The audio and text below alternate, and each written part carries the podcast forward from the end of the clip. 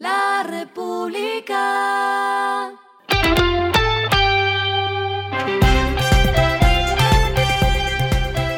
Al final de la jornada, esto es lo que debes saber sobre el comportamiento de los negocios, las finanzas y la economía. Las movidas de hoy fueron. Todo apunta a que llega una nueva fintech. Velo, la billetera argentina de criptomonedas, anunció que recibió una inversión de 3 millones de dólares que apoyará su expansión en países de Latinoamérica, entre los que se espera esté Colombia, así como lanzará nuevas soluciones dirigidas a negocios y empresas e invertirá en el desarrollo de nuevas funcionalidades.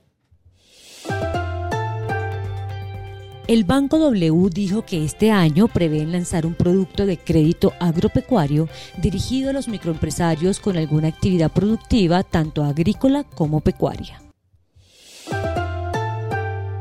Los empresarios compilaron en la vocería de la ANDI las dos propuestas que los candidatos a la presidencia de la República deben dar prioridad, especialmente el que llegue a la Casa de Nariño. Estos son creación de empleo y facilidades para la modernización industrial. Lo que está pasando con su dinero. Durante el último día de la tercera oferta pública de adquisición presentada por el grupo Gilinski sobre Nutresa, solo 136 socios decidieron vender 756.375 acciones, equivalentes a 1,38% del máximo a comprar. El desarrollo de esta intención de compra totalizó entonces 3,26 millones de especies entregadas por los copropietarios, con lo cual el empresario caleño sumaría 0,71% de los papeles en circulación de esta compañía, según informó la Bolsa de Valores de Colombia. Pese a esta cifra baja, Gilinski se mantiene como el segundo accionista de la multilatina de alimentos con más de 31% del capital accionario.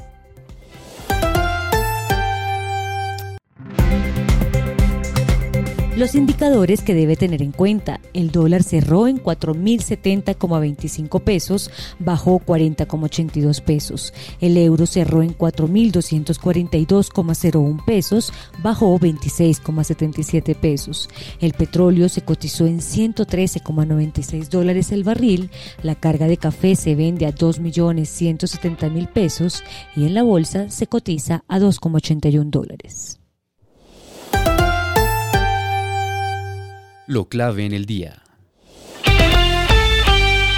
El DANE informó que el Producto Interno Bruto del país creció a una tasa de 8,5% para el primer trimestre del año, mientras que el crecimiento solo de marzo fue de 7,6%. Si comparamos este dato trimestral con los años anteriores, la diferencia es abismal por los siguientes números. En el primer trimestre de 2019 crecimos 3,5%. En el mismo periodo de 2020 crecimos solo 0,8% y en 2021 solo 0,9% para estos tres primeros meses del año. Obviamente todo esto está enmarcado en dos años de pandemia por el COVID-19. Comercio, industrias, manufactureras y actividades artísticas fueron las tres actividades que más aportaron a la economía con 5,5 puntos porcentuales. A esta hora en el mundo. JetBlue lanzó hoy lunes una oferta de adquisición hostil en efectivo de 3.300 millones de dólares por Spirit Airlines, en un esfuerzo por convencer a los accionistas de dar su visto bueno a esta opción luego de que rechazaran otra oferta a inicios de mes por preocupaciones regulatorias. La propuesta actual es de 30 dólares por acción, unos 3 dólares menos que su ofrecimiento inicial, pero la firma dijo que pagará el precio más alto si se acuerda de una transacción consensuada. JetBlue quiere tener acceso a la flota de aviones Airbus que tiene la low cost estadounidense, así como a sus pilotos, lo que le daría mayor capacidad para competir. Y el respiro económico tiene que ver con este dato. La. Un listado de TripAdvisor destacó los mejores lugares en el mundo para ver amaneceres y el sondeo incluyó a la hermosa ciudad amurallada de Cartagena. Otros destinos latinoamericanos destacados son el volcán Barú en Panamá, la playa Guiones en Costa Rica y el Pico del Papagayo en Brasil. La República.